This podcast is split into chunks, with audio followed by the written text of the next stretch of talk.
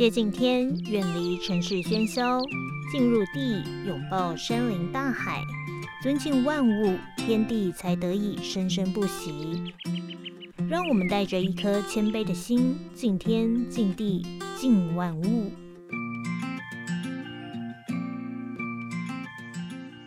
Hello，各位听众朋友，大家好，欢迎收听《敬天、敬地、敬万物》，我是主持人易君。今天呢，是我们 Podcast 的第三集，我们要延续第二集，也就是上一集的内容，继续的访问林南吉巴拉卡夫老师，这一位隐居在大台北山区的布农族爵士高手。为什么说他是爵士高手呢？因为他非常的多才多艺呀。虽然当初学这些才艺是为了混一口饭吃。为了一技之长，但是，嗯，到了现在，他已经会编织，又会木工。那对于布农族的狩猎文化以及八部合音这些文化，都是非常的熟悉，非常的了解啊。好，那呃，在上一集我们已经聊过编织的部分，也聊过他个人的人生故事。那今天这一集呢，我们继续的来请巴拉卡夫老师分享的是布农族的狩猎文化。你知道吗？这个布农族他是怎么区分他们的猎场？你到了这个山上，到处都是树林，到处都是树木，你到底要怎么区分这里是我们的猎场还是其他人的猎场？因为如果你分不清楚猎场的话，在山上可是非常非常非常危险的哦。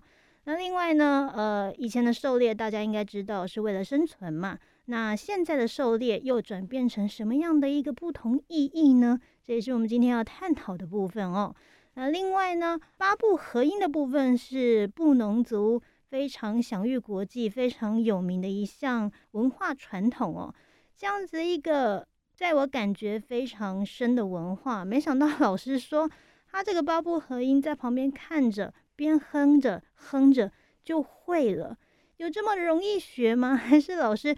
太有天分了呢，这都是在今天分享的内容里面相当的丰富，相当的有趣哦。那上次我记得也有跟你们说过，这个去采访林南杰老师，是我第一次在二零一九年的时候在圆明台第一次做外访的一个访问。那个时候刚回到职场，非常紧张哦，想说穿的正式一点，没有穿的很休闲，因为我后来知道我们去。一些部落拜访，最好还是穿的休闲一点，因为毕竟山区嘛，总是会经过一些比较大自然的地方。虽然没有，但是呢，诶，户外的环境也是非常的大自然的哦。那在台北的这个山区啊，我那个时候只是穿的有一点棉质的啦，不太透气，然后裤子就是稍微短了一点点而已哦，也不是说是短裤，但没想到我就露出这么一小截的这个小腿。在那个时候就被盯得非常 非常的惨，而且我那时候在访问的时候啊，老师越讲越起劲，但是我的脚却越来越痒，哦，我想抓又不想抓的很明显，当下忍的可以说是非常的痛苦啊，是我那时候非常印象深刻的一个记忆哦。那因为很痒又很热，那痒到后来又很痛，那我全身就是一直在冒汗，然后穿的又不是很透气的衣服，哦，我只能记得那个时候就是。老师讲的口沫横飞，我的汗因为这个被蚊子叮，然后加上热，整个就是汗如雨下。所以呢，呃，我经过这一次之后呢，我后来去外访，我都会穿的就是我登山的装备，比较透气的长袖，比较可以遮住蚊虫的长裤哦，甚至我还会戴帽子这样子，因为你到了当地，你不知道。他会带你去什么样的一个环境去做访问，也说不定你会临时起意的请他带你到哪里，呃，来去做介绍。所以呢，我第一次的外访经验可以说是蛮惨的，不是说我以前没有外访过，而是我以前的外访呢都是比较新闻性质的，可以做，甚至还有资料可以拿，还有冷气可以吹，所以呢。这样子的一个外访，跟我们到部落去做的外访，可以说是相当相当的不一样。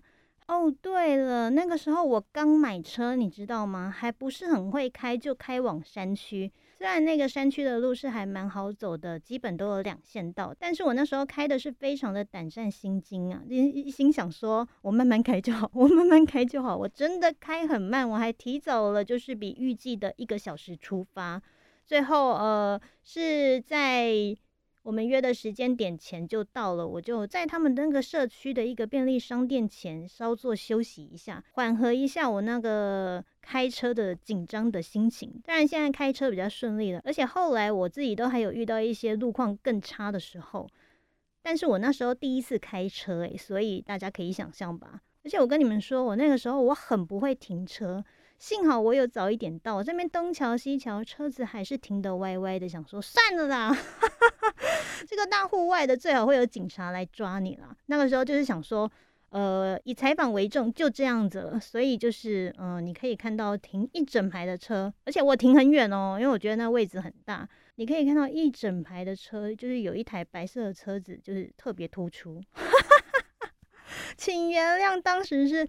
三宝的我，所以说呢，这一段外访的回忆可以说是非常的记忆犹新啊，因为很多的第一次都在这个时候发生。好，重点是巴拉卡夫老师跟我们分享的内容才是最重要的。那我们先休息一下，听个短短的音乐，待会回来就来访问我们的巴拉卡夫老师。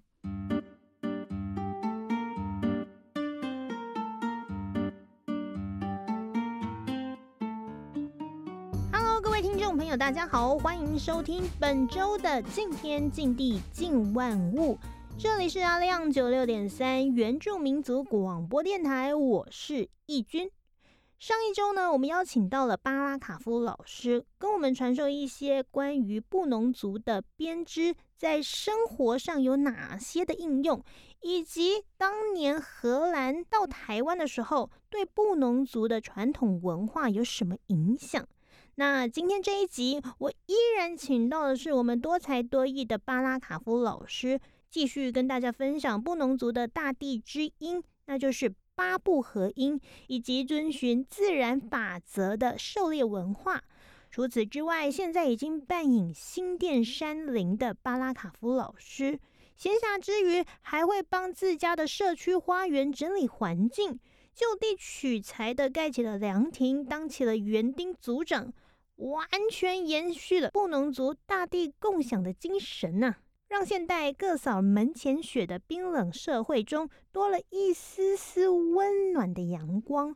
但就是有人不领情，因为那时候这是水泥，啊，水泥破掉了，那我我是没有经过任何的同意，我说很危险嘞，这个这个桌子都已经零零碎碎的，所以我就把它拆掉，然后呢，我就用这个方式，也没有花花什么钱，因为。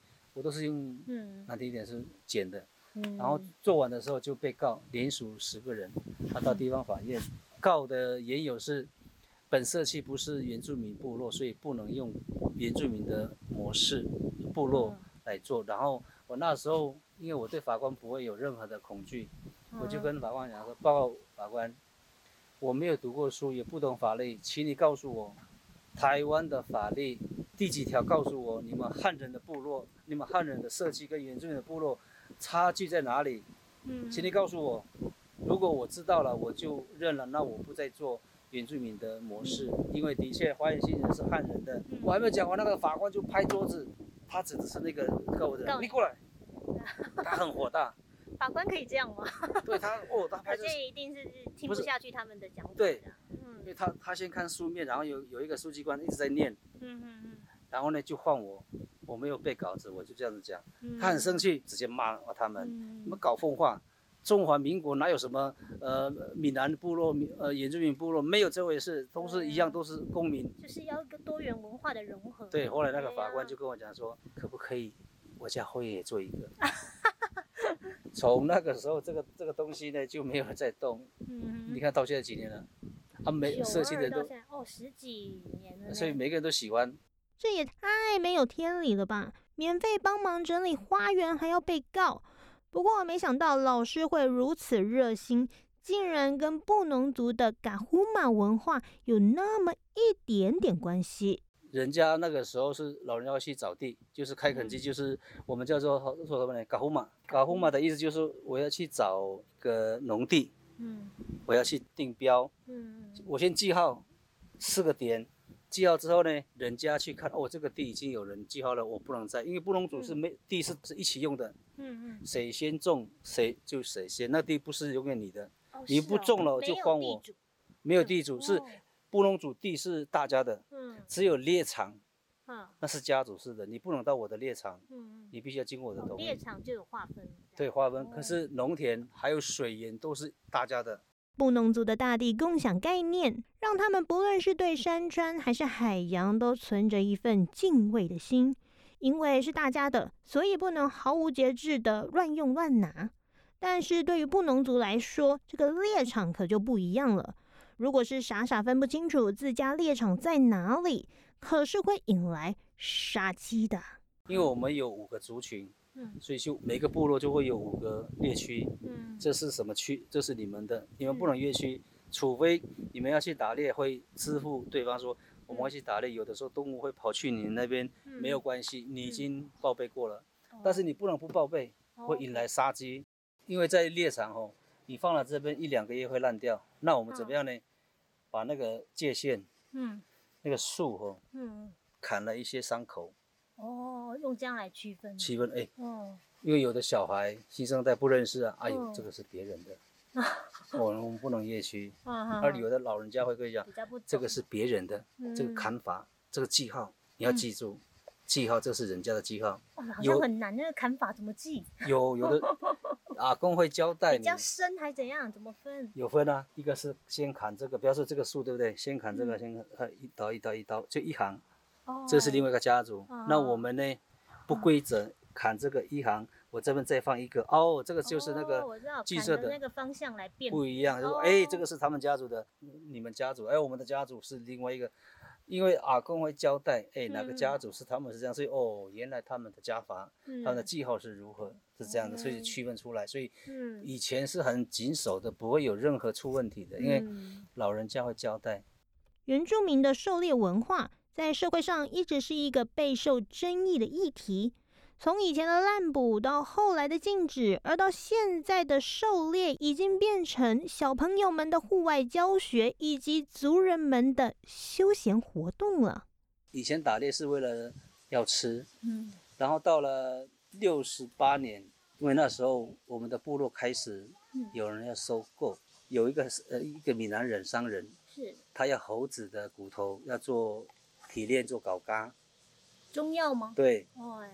那时候汉人有三个，他叫我们部落的人去打动物，把骨头全部给我，猴子都给我，啊，卖钱，哦，哦，大家都说也很好，我去卖钱，赚钱，嗯，打动物把骨头，钱赚这样，对，嗯，那时候我们部落是刚刚开始有钱，嗯，真好，因为已经有刚刚开始有通电，嗯，然后又演变成哎不要骨头，肉我也要，嗯。那个是对，那时候在民国六十三年，一个猪能够卖五百块，哇，不得了嘞！所以大家都拼命的去抓，那我也是为了要生活啊，嗯，啊，所以去抓动物，我就照老人家所所讲的方式，所以那个时候整个台湾的动物差不多要濒临绝种了，然后到了七十年，开始政府说不行，可是我为了要生活，我还是偷偷摸摸的抓到一个，我觉得这样不是办法，嗯。那我就说，哎呦，光是打猎这样不行，所以我就开始头脑在开始转变。嗯。本来是打猎的文化人就变取代，因为有农作物。嗯。然后我在想说，这两三个作农作物一年当中不够，所以我又开始我去看人家。嗯。哎，水蜜桃为什么做？所以我在故乡里面没有人不知道是我先动脑筋，我先种。真的？我种开始的时候没有人看好，一定会失败。我第三年就开始。嗯嗯。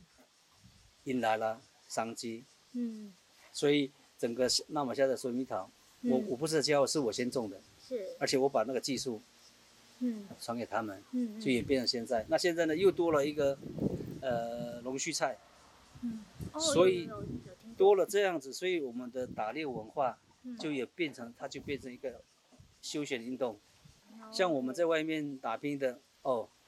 一一有假就回到山上，我的目的不是一定要达到，我只要流汗就好。嗯，大家都会互相切磋。对，他说哇，以前真的很笨，啊，现在呢，用用这种方式，用休闲，很轻松哎。这真的是原住民朋友们才独有的休闲活动，一般人可能就是打打球啦、跑跑步之类的。不过大家也别觉得这一切离我们太遥远哦。像我在新店山区跟老师访谈的过程当中，才发现，哦，原来穿山甲离我这么近。因为这边的那些生态太好了。这边生态太好。这边的穿山甲到处都会被撞啊。这边有穿山甲？哎呦，我跟你讲，一百公尺就有有一窝，只是不想讲而已。感觉之前去上山上爬山，然后有那个老师说，哎，这个洞就是什么？对。呃，穿山甲的洞这样，然后我都感觉好像在很深山里面才。反而深山的比较少，比较靠近有人的地方，因为有东西吃。现在好猎人都不敢动这个东西，因为第一个没有市场，没有人买。那我天，这不能吃啊，吃太多会痛风。胆固醇又因为太太补了，所以这个东西就演变成跟跟熊一样。嗯嗯这时候没有市场。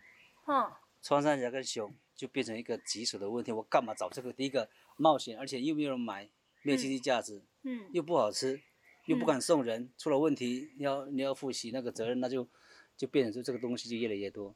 在越来越多的情况下，很难想象，约在五十年前，台湾的穿山甲几乎接近灭绝啊。但现在却多到会在马路上限行，甚至被撞。巴拉卡夫老师甚至还预计，如果政府持续对生态保育没有规划的话，或许不到十年，台湾未来可能像南韩一样，怎么样呢？就是得花钱请猎人维持生态平衡。我们台湾不到十年会变成韩国一样。你要请外面的那些猎人来帮忙打，我就去过。韩国现在要这样子。对啊，哼，多到需要请外面的猎人。对，因为他们的保育做到没有规划，以至于泛滥。他们的农人，他们的人生，他们的水蜜桃，年年都没办法。他们是这样子，今年，嗯嗯，这个区块，比方说像我们新店区，我们要补一千只，那小的不要去打那个大的，嗯，这样子，那其他都不要就不能打。所以你说台湾大概十年后就会像南对那样，你不好好的规划，我跟你讲会变成这样子。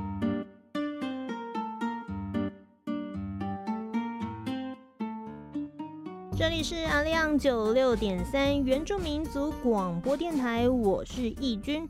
您现在所收听的节目是《敬天敬地敬万物》，文明世界的八部合音。与天地融为一体的低沉和音呢，让人忍不住想问：这应该很难吧？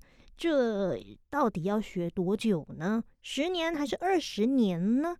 老师却回答我：他哼着哼着就会了。应该这么说，从十二岁开始，不，应该是从八岁开始就开始接触，嗯，但是没有正面的去学，我就听听听听听，然后脑子里面印象，嗯嗯，到了十二岁以后就开始摸，嗯嗯。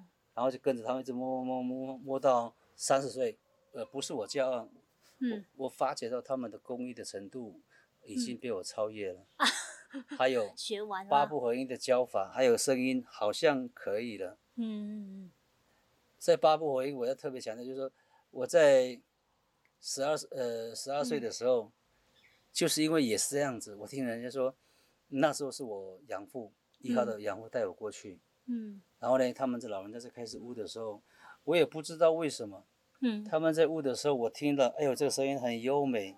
然后呢，我那时候呃头脑就出现了一个影子，说，呃，应该要这，应该不要这样子唱，声音会很小。然后我就在旁边，他们在围着，他们是拖练拖排彩排，嗯，那我也跟着呼。有个老人家听到，他说，哎，过来过来，你就是我的材料。他就让我进到里面。你就是我的材料，是你就是这一块料。对，我只是随便轰轰而已。我怎么知道你这个老人家对音感应该是对？我就跟着。然后呢，那时候的布隆族的这些打耳机，我们那个阿公，嗯，哦，那个应该有七八十岁。他说：“你过来，嗯，你来带。”哎，不行啊！说阿公，你们都是我，我不会啊。他说：“对啊，不是应该要比较长辈一点的人吗？”后来他就叫我去来，就你了。对，他就在我旁边。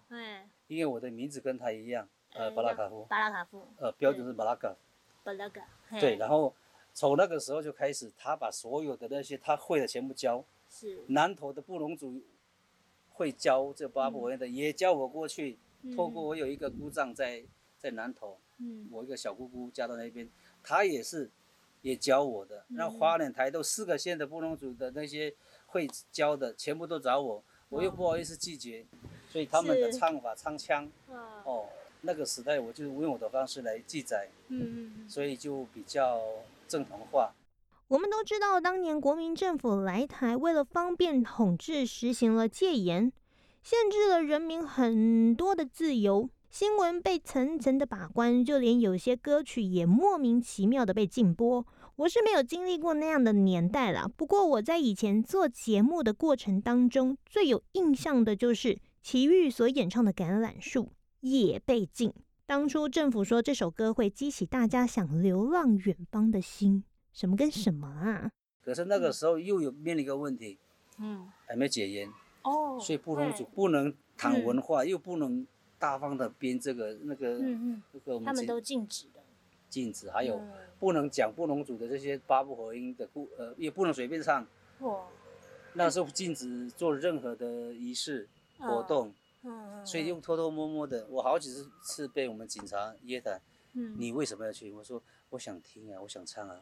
嗯，还是让你去了这样。对，然后就这样子几年之后呢，我记得呃我在十二岁，我永远记住一个名字派出所，我我那时候搞不清楚，我们只是在那边，原来是布隆族八部合音的时间。嗯嗯。我们到山里面，是，因为隐藏是我们在那边八部合音，然后晚上就这些人全部到派出所那边有个紧闭室。嗯。蹲一个晚上，嗯我东想西想，我到底哪里错？我只是污，然后报张工，他们也没有讲讲你的是非，对啊，这也不对哦。原来那个时候是政府的一个政策，禁止讲这些。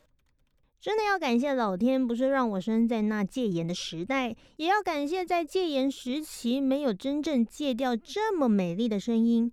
更要感谢各位听众朋友的收听。关于隐居于台北山区的巴拉卡夫老师的访问，我们就到此告一段落啦。希望各位听众朋友能从这两周两集的节目当中，学习到布农族那对待大地万物的态度。欢迎各位听众朋友在下周的同一时间，继续和我一起敬天敬地敬万物。